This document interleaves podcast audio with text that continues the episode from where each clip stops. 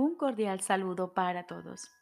Hoy continuamos leyendo el texto del libro Un curso de milagros. Capítulo 18.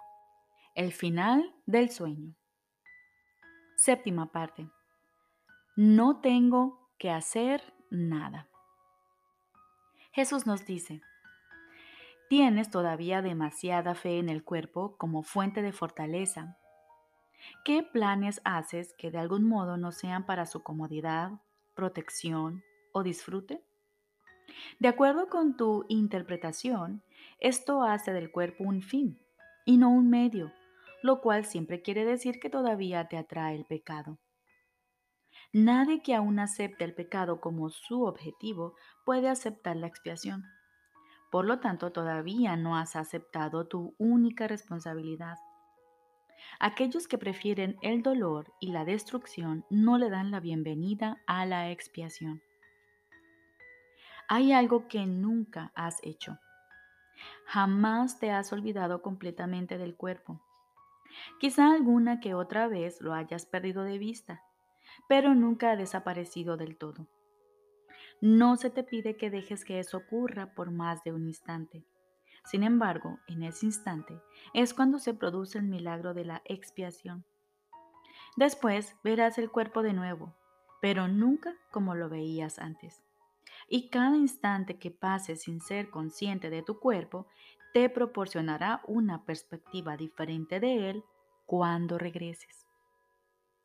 No hay ni un solo instante en el que el cuerpo exista en absoluto es siempre algo que se recuerda o se prevé, pero nunca se puede tener una experiencia de él ahora mismo.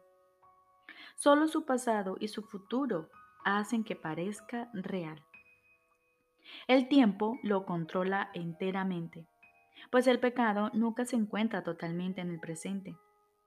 En cualquier momento que desees podrías experimentar la atracción de la culpabilidad como dolor, y por lo tanto evitaría sucumbir a ella. La culpabilidad no ejerce ninguna atracción en el ahora. Toda su atracción es imaginaria y así es algo en lo que se piensa en conexión con el pasado o con el futuro. Es imposible aceptar el instante santo sin reservas a no ser que estés dispuesto, aunque solo sea por un instante, a no ver el pasado ni el futuro. Repito, es imposible aceptar el instante santo sin reservas a no ser que estés dispuesto, aunque solo sea por un instante, a no ver el pasado ni el futuro. No te puedes preparar para él sin ubicarlo en el futuro. La liberación se te concede en el instante en que la desees. Son muchos los que se han pasado toda una vida preparándose y ciertamente han tenido sus momentos de éxito. Este curso no pretende enseñar más de lo que ellos aprendieron en el tiempo, pero sí se propone ahorrar tiempo. Tal vez estés tratando de seguir un camino muy largo hacia el objetivo que has aceptado. Es extremadamente difícil alcanzar la expiación luchando contra el pecado.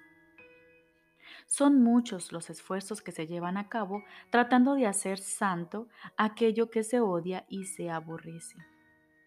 No es necesario tampoco que dediques toda tu vida a la contemplación, ni que te pases largos periodos de tiempo meditando con objeto de romper tu atadura al cuerpo. Todos esos intentos tendrán éxito a la larga debido a su propósito. Pero los medios son tediosos y requieren mucho tiempo, pues todos ven la liberación de la condición actual de insuficiencia y falta de valor en el futuro. Tu camino será diferente, no en cuanto a su propósito, sino en cuanto a los medios. La relación santa es un medio de ahorrar tiempo un instante que tú y tu hermano paséis juntos os restituye el universo a ambos. Ya estás listo. Ahora solo tienes que recordar que no tienes que hacer nada. Sería mucho más efectivo ahora que te concentrases únicamente en esto, que reflexionar sobre lo que debes hacer. Cuando la paz llega, por fin a los que luchan contra la tentación y batallan para no sucumbir al pecado, cuando la luz llega por fin a la mente que se ha dedicado a la contemplación, o cuando finalmente alguien alcanza la meta, ese momento siempre viene acompañado de este feliz descubrimiento. No tengo que hacer nada. He aquí la liberación final que todos hallarán algún día a su manera y a su debido tiempo. Tú no tienes necesidad de ese tiempo. Se te ha economizado tiempo porque tú y tu hermano estáis juntos. Este es el medio especial del que este curso se vale para economizarte tiempo. No aprovechas el curso si te empeñas en utilizar medios que le han resultado muy útiles a otros y descuidas lo que se estableció para ti. Ahorra tiempo valiéndote únicamente de los medios que aquí se ofrecen y no hagas nada más. No tengo que hacer nada. Es una declaración de fidelidad y de una lealtad verdaderamente inquebrantable. Créelo, aunque solo sea por un instante, y lograrás más que con un siglo de contemplación o de lucha contra la tentación.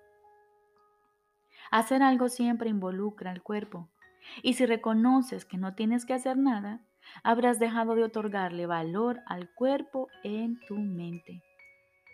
He aquí la puerta abierta que te ahorra siglos de esfuerzos, pues a través de ella puedes escaparte de inmediato, liberándote así del tiempo.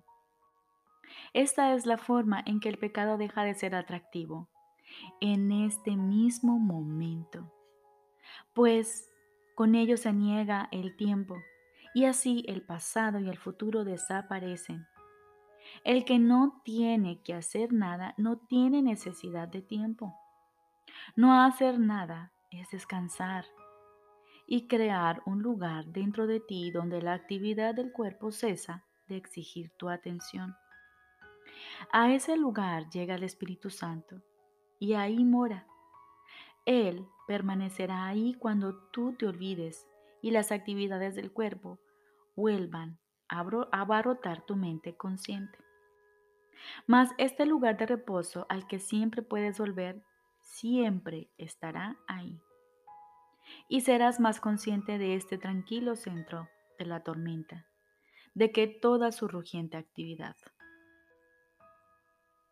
Repito, mas este lugar de reposo al que siempre puedes volver, siempre estará ahí.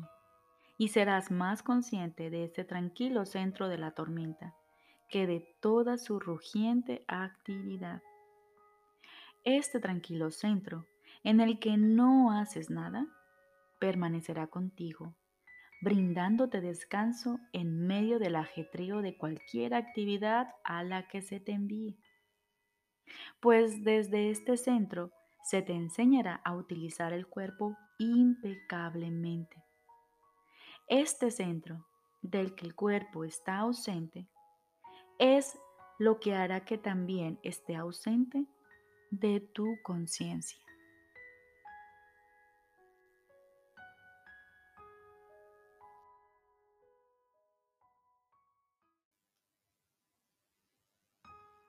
Ahora continuamos con el libro de ejercicios. Seguimos con nuestro cuarto repaso. Lección número 149. Hoy comenzamos el día con este pensamiento central. Mi mente alberga solo lo que pienso con Dios. Despejemos nuestra mente de pensamientos engañosos y asumimos con actitud receptiva nuestro repaso de hoy. Preparemos nuestra mente para que aprenda la paz y la libertad que estas dos ideas de hoy nos traen. Cuando me curo, no soy el único que se cura.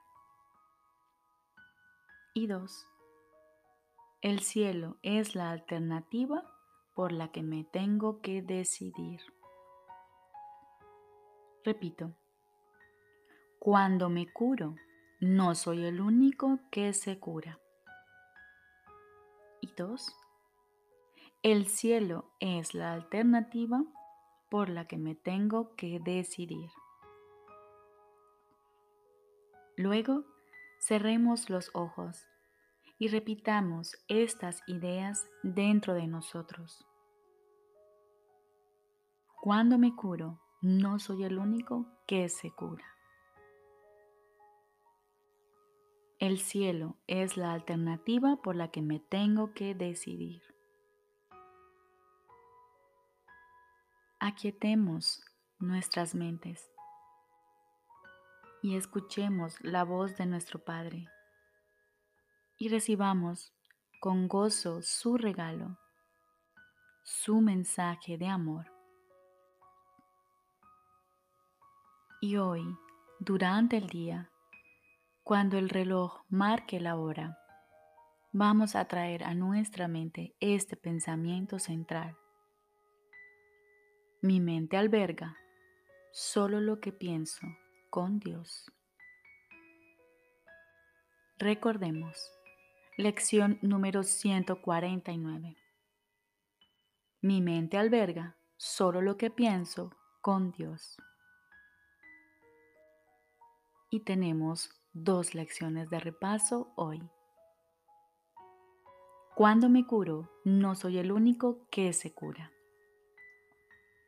El cielo es la alternativa por la que me tengo que decidir.